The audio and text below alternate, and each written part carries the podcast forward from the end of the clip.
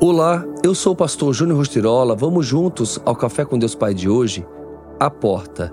O porteiro abre-lhe a porta e as ovelhas ouvem a sua voz. Ele chama as suas ovelhas pelo nome e as leva para fora. Depois de conduzir para fora todas as suas ovelhas, vai adiante delas, e estas o seguem, porque conhecem a sua voz. João 10, 3 e 4. A linguagem metafórica de portas é algo muito comum. Geralmente falamos em portas que se abrem em referência a novas oportunidades e a portas que se fecham com o sinônimo de chances perdidas. Portas são sinônimo de proteção e segurança. Com isso, Jesus se apresenta de forma muito clara a seu povo, como a porta, não uma porta. Ele se apresenta como a verdadeira opção o único caminho que devemos trilhar e que nos conduzirá a um destino com propósito. Toda porta, para cumprir efetivamente seu papel, é travada ou destravada com uma chave. Caso contrário, não cumpre sua finalidade.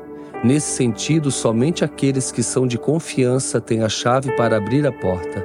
Por isso, é comum darmos uma cópia da chave da nossa casa a quem realmente confiamos. Se eu chegar à sua casa em algum momento do dia e você não estiver, certamente não conseguirei entrar, pois não tenho a chave que me dá acesso à sua residência. Da mesma forma, a nossa vida é guardada e protegida e o acesso é dado àqueles a quem confiamos.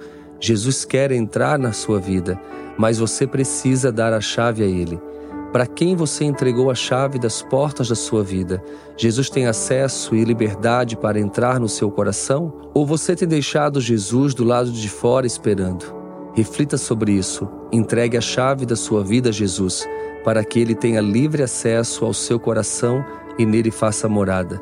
E a frase do dia diz: A coisa mais importante da vida não é a situação em que estamos, mas a direção em que nos movemos. Pense nisso e tenha um excelente dia.